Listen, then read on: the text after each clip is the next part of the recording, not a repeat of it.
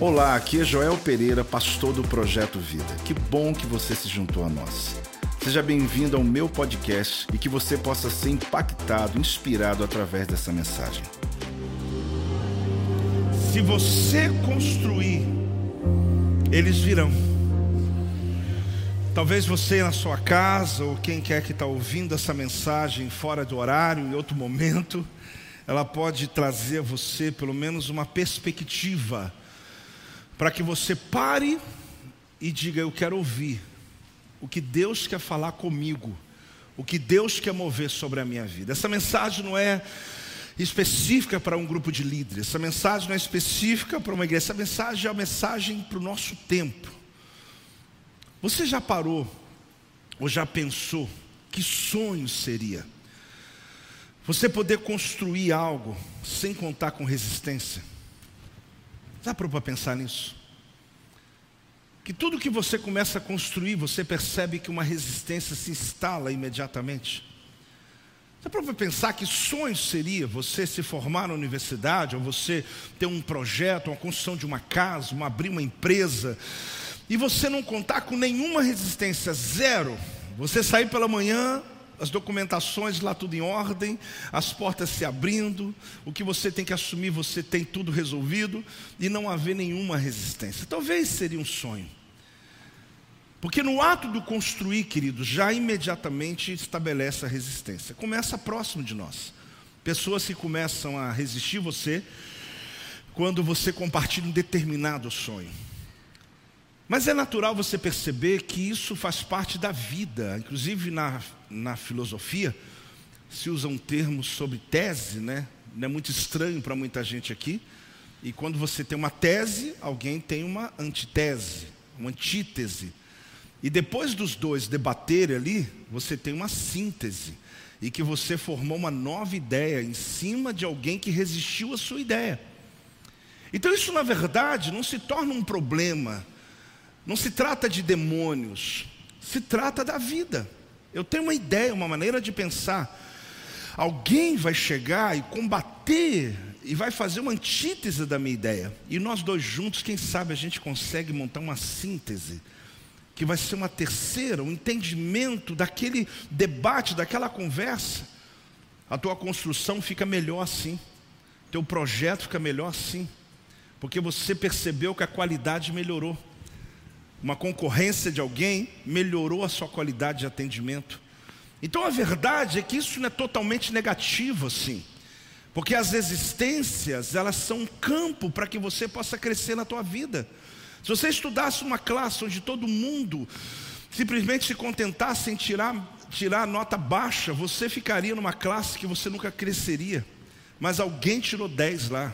E não adianta. Isso tira os teus argumentos para dizer que estava difícil. Na verdade, você que não se preparou. Então a gente olha essa situação, seria um sonho você construir sem resistência. Mas Deus me conduziu nessa mensagem a levantar a voz profética. Deus me conduziu nessa mensagem a levantar a voz profética sobre essa atmosfera que a gente está vivendo de resistência, mente de combate, cegueira, encantamento, partidarismo, caos. Às vezes dentro entre os próprios irmãos, às vezes dentro de uma própria casa. Não existe concordância dentro da própria casa. E como que eu vou chegar longe se não houver concordância em qualquer aspecto que a gente vá trabalhar? Em qualquer aspecto que a gente vá se movimentar. Então, todos que estão aqui, eu não tenho dúvida alguma que você é um construtor. Fale comigo, eu sou um construtor. Não, eu, eu preciso que você realmente acredite nisso. Você não é demolidor, você é construtor. Fale comigo, eu não sou demolidor. Eu sou construtor. Então, eu não tenho dúvida, quando você vê um casamento se destruindo, você tem interesse de ajudar a construir. Eu não tenho dúvida, senão você não estava aqui. Você não estava aqui buscando uma experiência com Deus. Eu não tenho dúvida quando você vê alguém que está passando uma dificuldade, passando necessidade, que você não tem vontade de ajudar aquela pessoa a se levantar. Eu estou aqui diante de um público, também em casa, imagino, com certeza, que são pessoas que querem construir. Desde uma coisa simples do teu dia, quando na sua casa você pode ajudar o seu filho, ajudar seu marido, para que ele possa ter uma semana melhor. Ah, eu vou cuidar aqui dessa roupa dele, por quê? Porque eh, eu quero que ele tenha uma semana melhor e chegue no trabalho dele bem arrumado. Você é construtor. Isso faz parte de gente que constrói, gente que tem vontade de que as pessoas ao seu redor possam comer uma boa comida. Você vai arrumar algo na sua casa porque você quer que as coisas funcionem. No teu trabalho, às vezes você faz além do que te pediu, porque na verdade você tem interesse que aquela empresa, aquelas, aquela, aquelas pessoas ali sejam bem-sucedidas. Eu estou certo, diga amém em nome de Jesus. Então essa mensagem eu estou no lugar certo. Porque a verdade é que o profeta Isaías está dizendo que os destruidores vão embora de vez, que os demolidores não vão ter lugar mais lá, que eles não vão caber nesse ambiente onde todo mundo está disposto a construir, todo mundo está disposto a ajudar, todo mundo está disposto a ver crescer, todo mundo está disposto a ver a conquista acontecer. Então ele está dizendo que não vai ter mais espaço para demolidores na sua vida. Não vai ter, passo, vai ter mais espaço para destruidores dentro da sua casa. Não vai ter mais espaço para destruidores nessa nação. Porque Deus está levantando aqueles que querem construí-la, aqueles que querem levantar, aqueles que estão fazendo além do seu possível para poder ver as coisas poderem acontecer. Então Deus me leva nessa palavra, pois todos aqui eu tenho essa certeza que você quer desoprimir os oprimidos, libertar os cativos, desestabilizar o império das trevas, então, essa profecia que diz assim: olha, seus construtores são mais rápidos que os demolidores. Irmãos, eu, quando eu li nessa versão a mensagem, esse texto de Isaías, eu falei: meu Deus, olha que lindo. As equipes de demolição se foram para. Olha o que está acontecendo aqui. Durante muito tempo, em minha fé cristã, eu acreditei, de verdade, eu achei que era possível separar a pessoa servo de Deus, no exercício do culto, no exercício cristão. Eu acreditei nisso muito tempo na minha adolescência, por conta dessa, de ouvir muita voz, né, alguém pedindo oração, já contei aqui. O culto de oração da minha igreja era assim: é, orem pela minha vida material e pela minha vida espiritual. Era uma maneira que as pessoas pediam oração no culto de oração de quinta-feira. Então eu me lembro que pequeno eu ia no culto de oração, eu vi alguém levantando e dizia assim: olhe pela minha, minha vida material, minha vida espiritual. Um dia eu levantei e fiz o mesmo, entendeu, bispo? Eu cheguei e falei: olha pela vida material, minha vida espiritual. Só que com o tempo, depois de estudar na faculdade, teológica e tal, eu falei: peraí, mas não tem isso. Eu não sou uma pessoa dividida em dois. Domingo eu estou na igreja e segunda-feira eu estou na minha militância. Eu não tenho como dividir. Eu sou uma única pessoa. A minha vida espiritual e material é uma coisa só. Mas aquilo entrou e não foi erro daqueles que me ensinaram, é porque é a maneira que eles viam a vida. Eles separavam o cristão entre duas fases. E talvez eu consiga lhe ajudar, porque algumas pessoas pode ser que pensam hoje como eu pensava. Acredita de verdade que você vem ao culto, você tem uma prática com Deus, mas depois não importa suas ideais, suas ideologias, sua maneira de ver a vida, sua maneira de se posicionar. Isso não tem nada a ver com a sua fé cristã, não, apóstolo. Lá na igreja eu sou uma coisa, aqui eu sou outra. Isso aí é outra história, irmão. Isso é outra história. Porque você é uma única pessoa. Quem está comigo até aqui entendendo, diga amém. Não dá, você segunda-feira é aquele servo de Deus que estava aqui no culto. Você lá no teu trabalho, você é aquela serva de Deus, não, mas lá na igreja você estava profetizando, orando em línguas, não, mas aqui eu estou xingando. Não, peraí, não, não, não dá, dá, dá ou não dá? Não dá. Você é uma única pessoa. Isso mudou muito a minha busca e o meu engajamento na vida. Eu descobri que não tem como separar.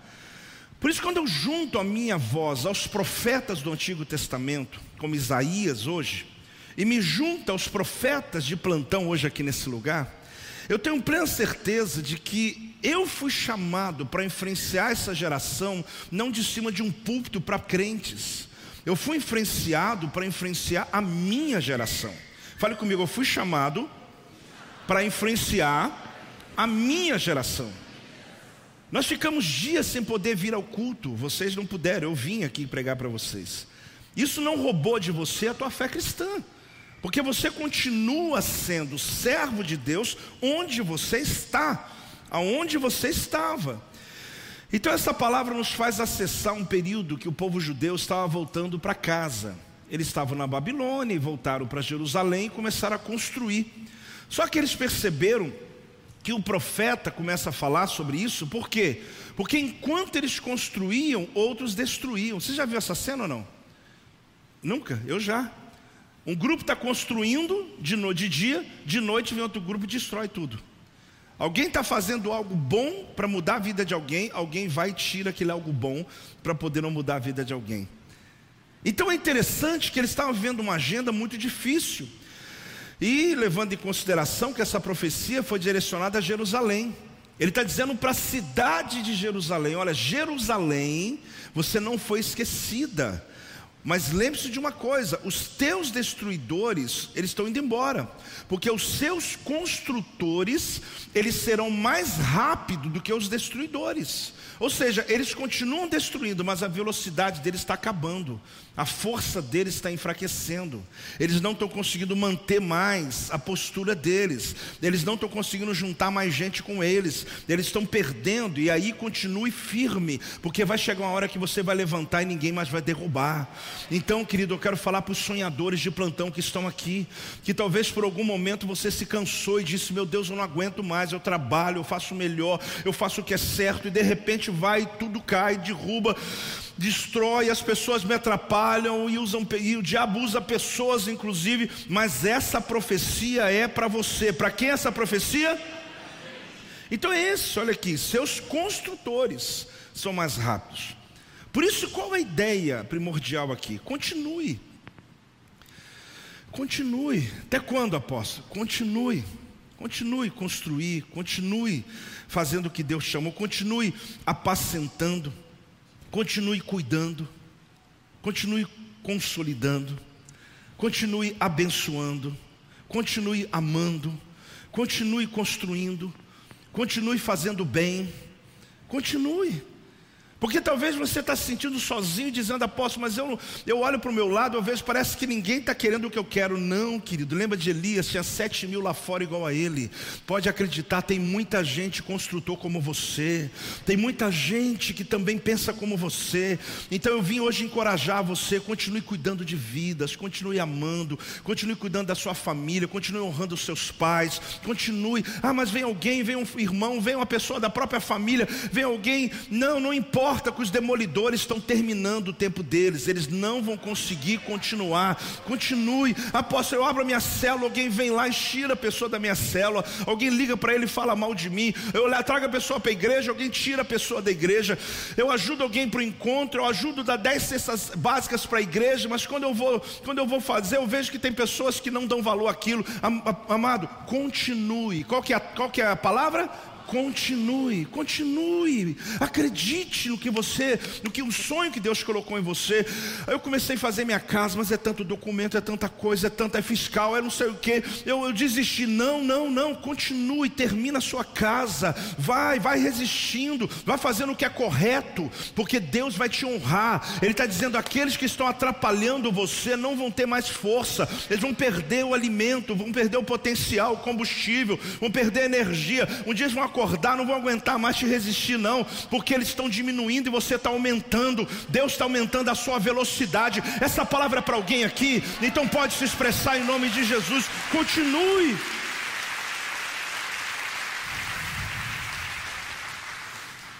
O texto diz que seus inimigos já são uma lembrança que desvanece.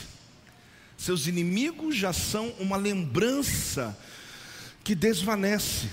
Na verdade, as oportunidades que estão diante de você exigem que você ignore a oposição que está por trás de você. O profeta ele diz o que? As equipes de demolição se foram para sempre. Eu estou só replicando o que o profeta disse. As equipes de demolição se foram para sempre.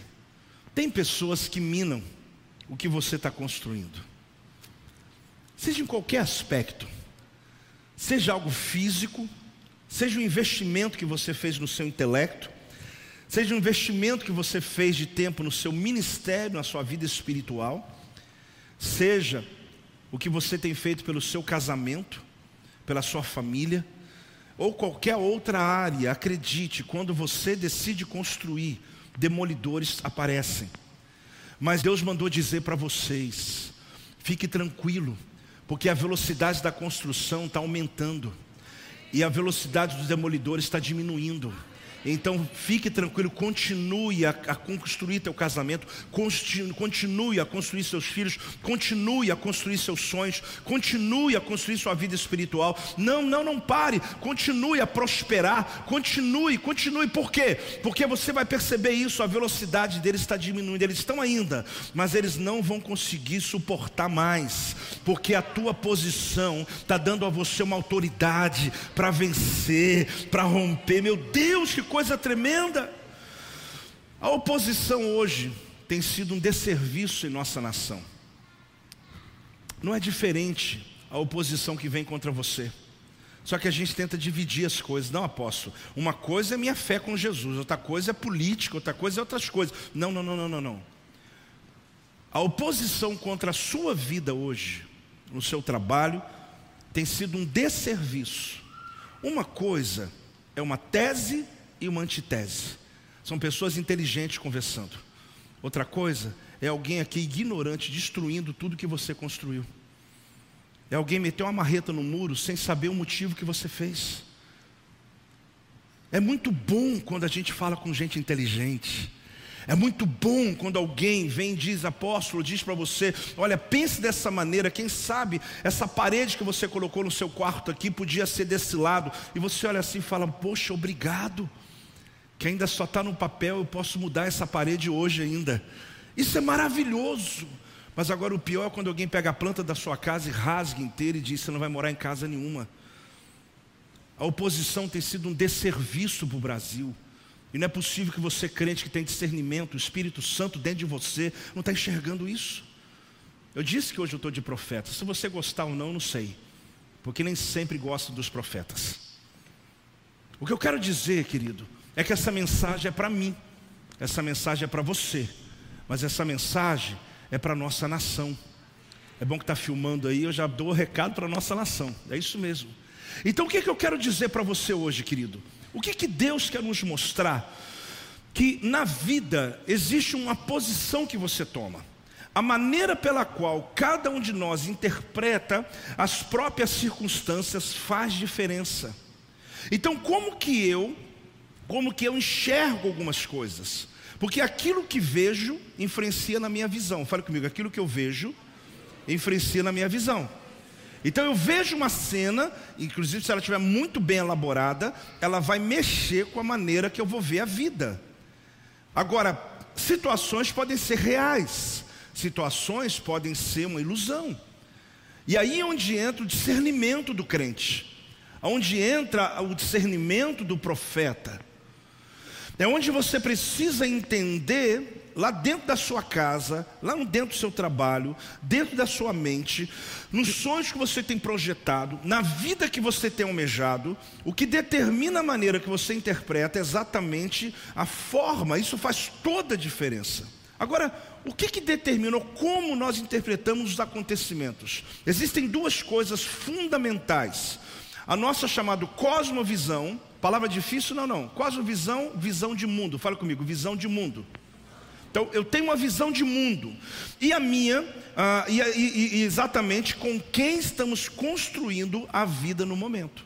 São duas coisas básicas que faz você olhar a vida de maneira diferente do seu colega do lado, do seu vizinho, do seu parente, da pessoa que você está convivendo. Primeiro é a cosmovisão. O que é a visão de mundo que eu e você temos? A grande parte dela não foi escolha sua. Hoje eu posso escolher um livro que eu leio, mas quando eu nasci, eu não pude escolher a família que nasci e nem as primeiras impressões do mundo que eu tive quando os meus pais me ensinaram, porque o que eles me ensinaram foi o melhor que eles puderam, sim ou não? A mesma maneira foi na sua casa. O que os seus pais lhe ensinaram, mesmo que eles não fossem cristãos, eles ensinaram o melhor que eles podiam para você. Mas você parou só no que ele ensinou a você? Não, espero que não.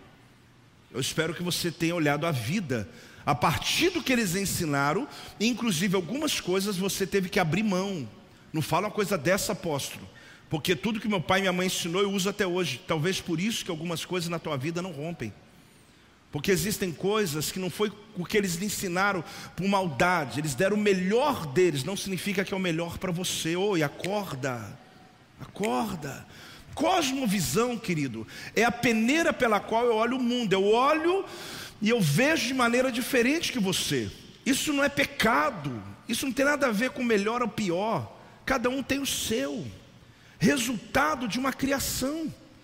Só que no decorrer da vida, onde você pode aprender por si só, você decidiu com quem você anda, o livro que você lê, o programa que você assiste, a igreja que você frequenta, com quem você se casou. Você ninguém decidiu isso para você, foi você que decidiu. Ali você começa a formar a sua própria cosmovisão.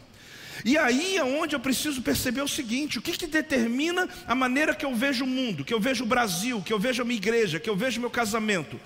As pessoas com quem eu decidi construir a vida. Faz uma tela mental básica. Vai lá no teu passado, busca a memória e começa a olhar ah, as pessoas que você andava com elas num período da sua vida e veja se você cresceu ou se você caiu. Lembre-se na tua tela mental, na sua memória do passado, pessoas que você andou num período da sua vida e lembre-se que na época foi que você mais cresceu, cresceu, cresceu, cresceu. Por quê? Porque quem você decidiu dividir a sua vida é determinante para que você possa chegar onde chegou. Eu digo sempre, falei para meus filhos, que a maior decisão da vida é você aceitar Jesus como teu Senhor e Salvador. Mas a outra decisão mais importante é com quem você casa. Porque com quem você casa, você pode ser muito próspero ou você pode ser um falido. Aposto, está pesado hoje. A intenção não é essa, não. A intenção é te ajudar. Quem está recebendo aqui? Mas dois, quando se casam, um pode ajudar o outro, sim ou não? Porque nós vamos crescer juntos, nós vamos ensinando o outro, nós vamos ajudando o outro para que a gente prospere na vida. Então é interessante eu perceber isso, porque com quem você está construindo a sua vida? Existem pessoas que elas são para sempre. E existem pessoas que são sazonais. Você já entendeu ou não entendeu isso? Por não entender isso, você talvez sofra muito. Porque tem gente, querido, que vai fazer parte da sua vida por alguns meses, talvez alguns anos. E vai ter gente na sua vida que vai ser até Jesus voltar. Amém? Pode falar amém, eu gosto disso também. Só que isso não é uma regra, não tem a ver com caráter, não. Eu sou de palavra, nós estamos juntos até. Não, tirando o casamento, que é fato, quanto aos amigos, aos próximos, aqueles que construíram história com você, ninguém é obrigado a estar com você a vida inteira. Agora, graças a Deus por aqueles que estamos juntos a vida inteira, que vamos envelhecer juntos que nossos filhos vão também estar juntos, que nossos netos vão estar juntos. Mas acredite, tem gente que é sazonal. Você talvez está trazendo gente que Deus mandou para ser por um tempo na sua vida, para sempre. E talvez você não perceba o quanto tem sido uma âncora que não está segurando, mas está puxando, está segurando você para não romper. Então, olha bem o que está acontecendo aqui, preste muita atenção. Eu vou falar o que está na Bíblia o programa de construção ultrapassará em alcance o programa de destruição. Essa é a profecia de Isaías. Ele está dizendo: Filhos, eu tenho um programa de construção da cidade. Chegou o tempo da profecia se cumprir, o exílio acabou. E eu tenho um programa de construção. Só que junto com ele, tem um programa de destruição acontecendo. Nós estamos construindo e alguns estão destruindo. Então você descobre o seguinte: o governo tinha uma agenda, preste atenção, estou falando de 3 mil anos atrás. Só que não se assuste, como que a Bíblia é tão, tão tremenda. O governo fez um programa de construção e começaram construir. Tirar a corrupção, começou a trabalhar, começou a trabalhar. Aí que aconteceu? Alguns começaram a destruir, provocar o caos começou a provocar a bagunça, para poder ser necessário que eles entrassem. Aí Deus falou: fica tranquilo, porque os construtores estão com mais velocidade do que os demolidores, e a igreja pode dizer amém. Isso é o que estava acontecendo naquela época. Eu prego nesse altar com temor, eu leio Bíblia. E é o que estava acontecendo naquela época. Aí você fala, apóstolo, está aparecendo? Sim, porque a Bíblia é uma resposta para nós hoje. O profeta Isaías falou: gente, eu tenho um projeto de construção, só que os demolidores estão vindo pesado, mas tranquilo, fique tranquilo, vá firme, porque eles estão perdendo a força, estão perdendo a velocidade. Ah, Deus está mandando essa igreja hoje entender isso na sua vida, meu amado. Parece estar tá falando de hoje. Por que, que os demolidores queriam provocar o caos? Porque se você provoca a bagunça, o caos, você é necessário. Nimrod foi um grande construtor que fez a Torre de Babel. Ninguém pode dizer que não era. Mas ele aproveitou o caos para poder provocar o povo a se juntar para um projeto que Deus veio destruir, porque Deus não se agradou. Só que ninguém pode dizer que ele não era um bom construtor, porque ele era um indivíduo de influência, caçador. Ele tinha uma proposta no meio do momento que ninguém tinha proposta nenhuma. E ele colocou uma coisa absurda. Vamos fazer uma torre tão linda que a gente vai ficar no alto. Se vier um dilúvio, a gente não morre. Olha que coisa incoerente.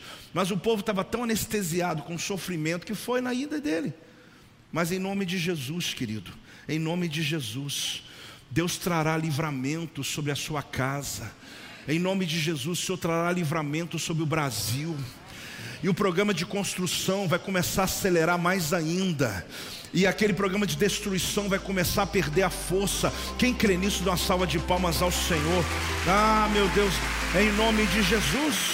Este é o meu podcast. Você pode acompanhar meus conteúdos diários no Telegram e as mensagens completas no meu canal do YouTube. Não se esqueça de me seguir no Instagram.